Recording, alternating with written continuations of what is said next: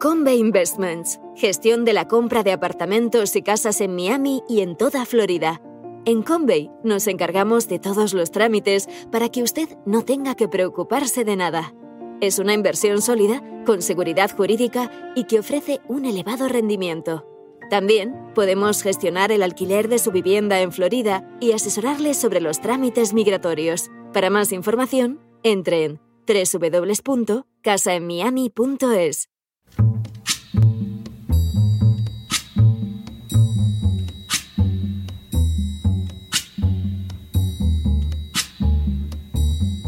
La voz con César Vidal, desde el exilio. When the night has come and the land is dark and the moon is the only light we'll see. No, I won't be afraid. Oh, I won't be afraid just as long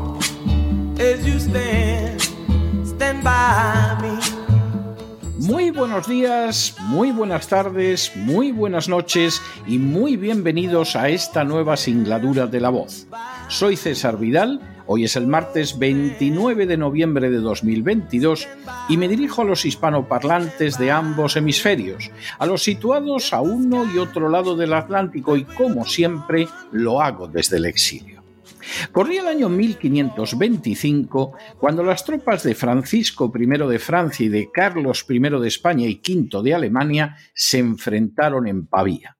La batalla se saldó con una victoria española y el envío a Madrid del capturado rey francés al que se recluyó en la Torre de los Lujanes. En virtud del Tratado de Madrid, renunció el rey francés a sus pretensiones sobre Milán y Borgoña y así pudo regresar a su trono en Francia. Sin embargo, la situación no iba a quedar de esa manera.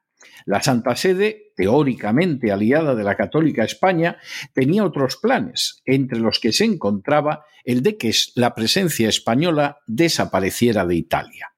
Fue así como el Papa se puso en contacto con Francisco I de Francia y lo convenció para que no tuviera escrúpulo moral alguno a la hora de incumplir lo pactado con España. El Papa en persona garantizaba al rey francés que la traición a lo firmado no era en absoluto pecado. Fue así como en apenas semanas se formó la Liga de Cognac. A partir de esa liga, constituida por Francia y la Santa Sede, España volvió a ser atacada. Supuestamente, la Iglesia Católica no solo era la fe nacional española, sino su aliada. Pero la triste realidad dejaba de manifiesto que se comportaba como la traidora más vil y asquerosa para defender sus intereses territoriales en Italia y con esa finalidad no tenía el menor reparo moral en aliarse militarmente con Francia. En el año 1527 las tropas de Carlos V llegaron a Roma, capital de la Santa Sede, la conquistaron y la saquearon. Las fuerzas españolas arrasaron Roma porque fundamentalmente estaban convencidas de que era una sentina de vicios, de los cuales el menor no era precisamente la política antiespañola del Papa. No deja de ser significativo que autores de la época como los españoles Francisco Delicado o Alfonso de Valdés vieran la acción de las tropas imperiales como un justo castigo de Dios. Francisco Delicado, sacerdote a fin de cuentas, había dejado trazado con singular gracejo en su novela La Lozana Andaluza un panorama de escandalosa corrupción que llegaba hasta las más altas jerarquías eclesiásticas. En cuanto a Alfonso de Valdés, en su diálogo de las cosas acaecidas en Roma, no sólo describía la duplicidad del rey francés, sino también la aún menos escrupulosa moralmente política de la Santa Sede. Sin embargo, cuando en 1529 finalmente se firmó la paz de Cambrai entre Francisco I y Carlos V, el Papa consiguió que le entregaran las localidades de Rávena y Chervia. Sin duda, la guerra que se había extendido por más de un trienio había sido un precio muy elevado para satisfacer las ambiciones territoriales del Papa, que quería continuar siendo el árbitro de la política europea. Sin embargo, lo peor es que España no aprendió nada, absolutamente nada de aquel conflicto bélico. Durante siglos continuaría siendo vasalla de una santa sede que la traicionó inmoralmente siempre que le resultó conveniente para sus intereses vaticanos. En las últimas horas hemos tenido nuevas noticias sobre la manera en que la guerra de Ucrania es contemplada por políticos europeos.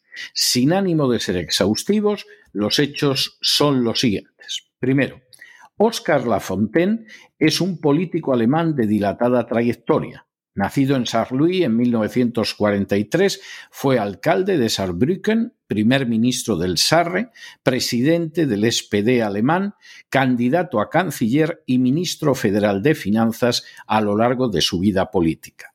En marzo de 1999 renunció a todos sus cargos políticos anteriores en el SPD y desde el año 2009 ha liderado el grupo parlamentario de Die Linke en el Parlamento Estatal del Sarre.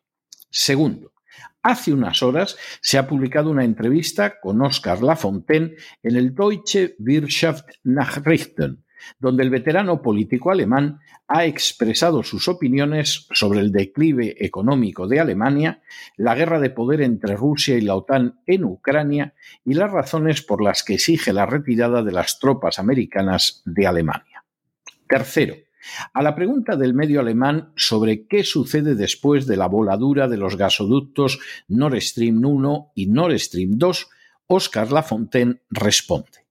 La voladura de los dos gasoductos es una declaración de guerra contra Alemania, y resulta patético y cobarde que el gobierno federal alemán quiera ocultar el incidente debajo de la alfombra.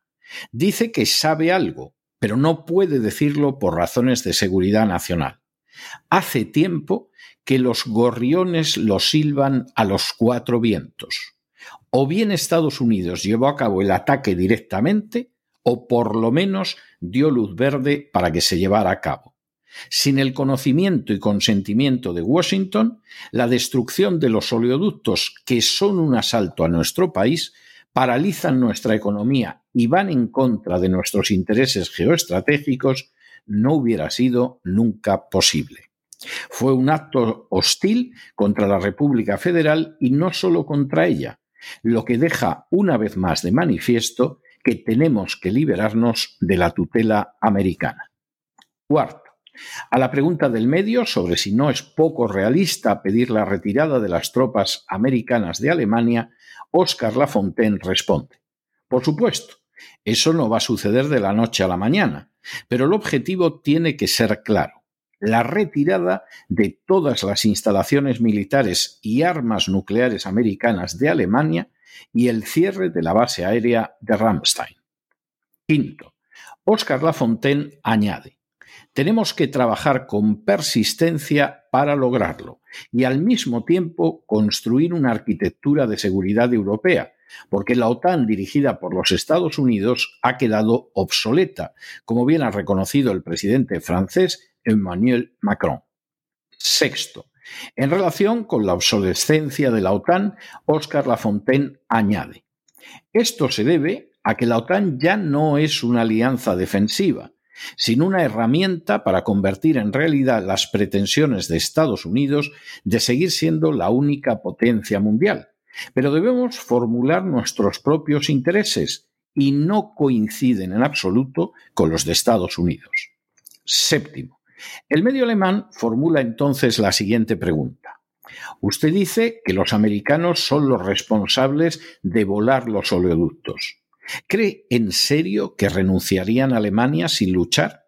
A lo que Oscar Lafontaine responde, no, eso va a ser difícil, pero no veo otra alternativa. Si nosotros y los demás países europeos permanecemos bajo la tutela de los Estados Unidos, entonces nos empujarán al precipicio para proteger sus propios intereses. Octavo. Acto seguido, Oscar Lafontaine afirma, Así que tenemos que expandir gradualmente nuestro alcance, preferiblemente junto con Francia. Al igual que Peter Scholl-Latour pedía una unión franco-alemana hace muchos años. Entonces, también podría integrarse la defensa de los dos estados como núcleo de una Europa independiente. Noveno.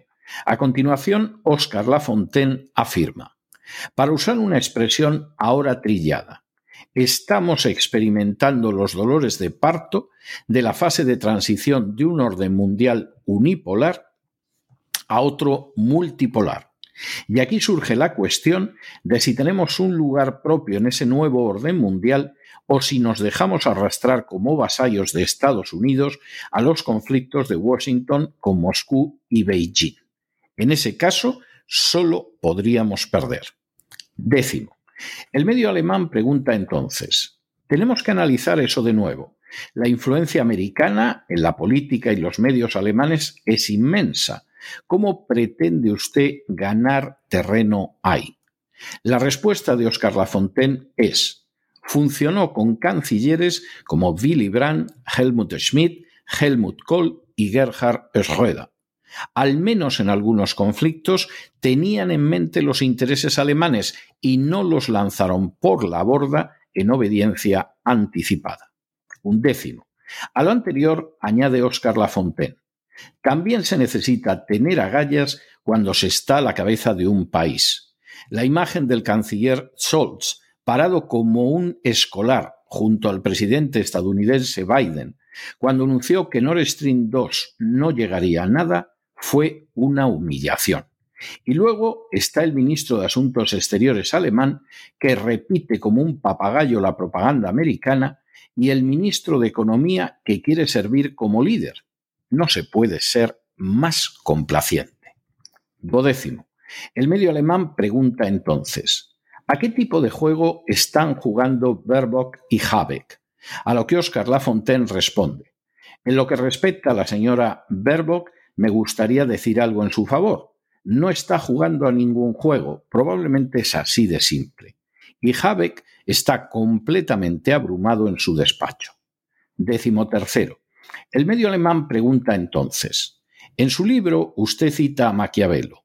No es quien primero toma las armas quien instiga el desastre, sino quien lo fuerza. ¿Se refiere al conflicto de Ucrania?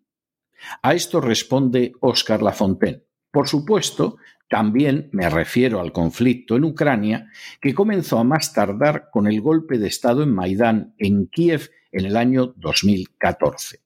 Desde entonces, Estados Unidos y sus vasallos occidentales han estado armando a Ucrania y preparándola de manera sistemática para la guerra contra Rusia. Ucrania se convirtió así en miembro de facto, no de jure, de la OTAN. Esta historia es estudiadamente ignorada por los políticos occidentales y por los principales medios de comunicación. Décimo cuarto. A continuación, Oscar Lafontaine añade, durante más de 100 años, el objetivo declarado de la política americana ha sido evitar a cualquier precio que las empresas y la tecnología de Alemania cooperen con las materias primas rusas. Está perfectamente claro que si tenemos en cuenta la historia, nos encontramos ante una guerra de poder de Estados Unidos contra Rusia que se ha preparado durante mucho tiempo. Basta verlo en el hecho de que el SPD en particular traicionó el legado de Willy Brandt y su política de distensión y ni siquiera insistió de manera seria en el cumplimiento de los acuerdos de Minsk. Décimo quinto. A la pregunta de ¿y Estados Unidos logró sus objetivos de guerra, Oscar Lafontaine responde, sí y no. Han tenido mucho éxito en romper las relaciones entre la Federación Rusa y la Unión Europea.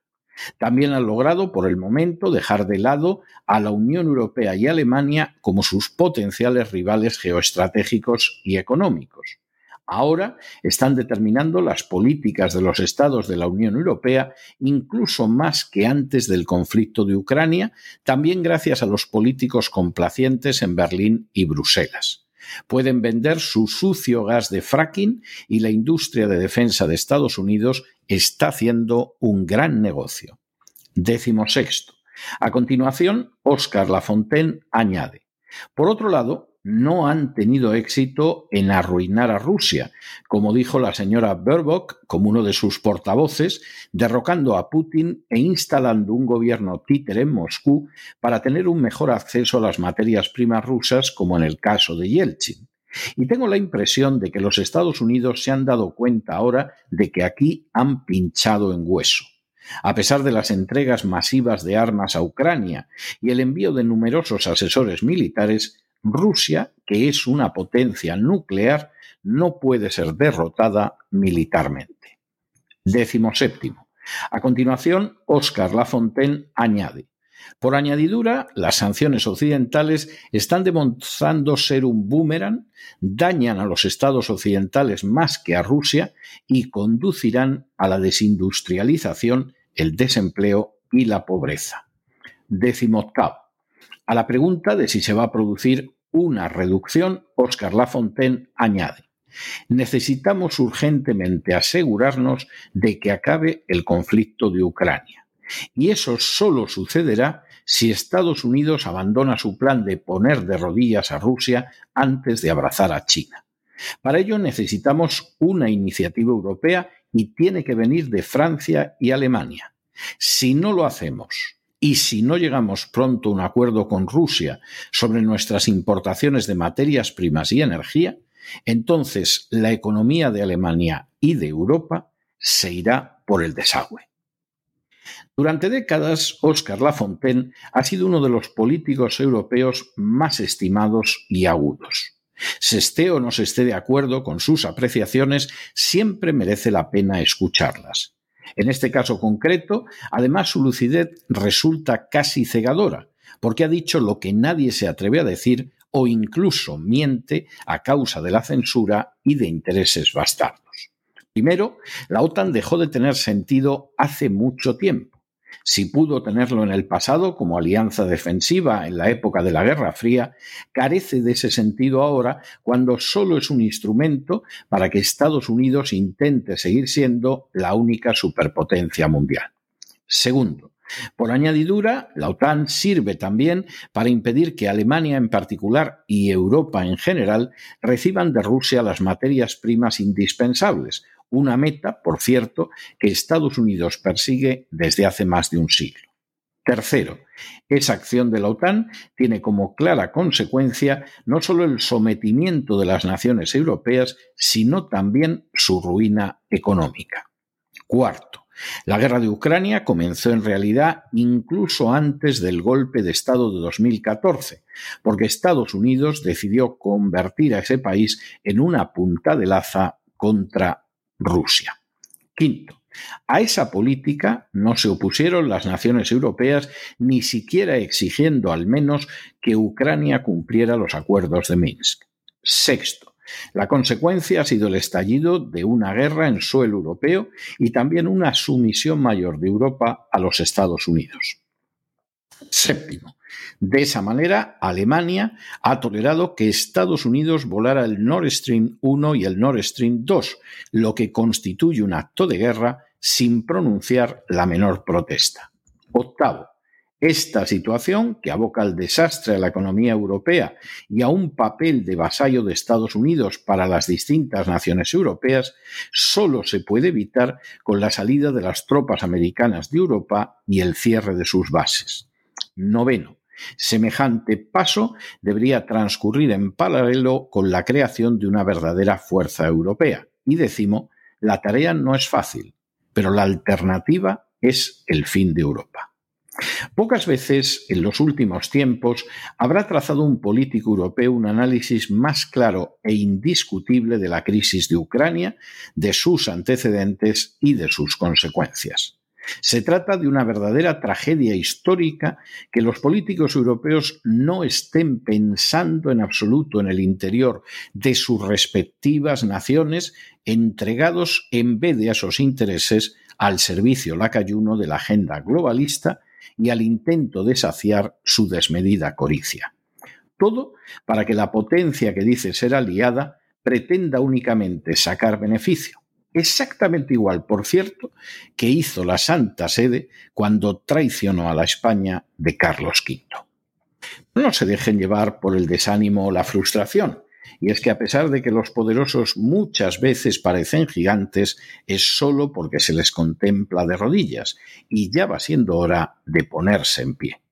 Mientras tanto, en el tiempo que han necesitado ustedes para escuchar este editorial, la deuda pública española ha aumentado en más de 7 millones de euros y una cantidad no pequeña es para mantener a un liberticida corrupto y ladrón que se llama Zelensky. Muy buenos días, muy buenas tardes, muy buenas noches. Les ha hablado César Vidal desde el exilio. Que Dios los bendiga.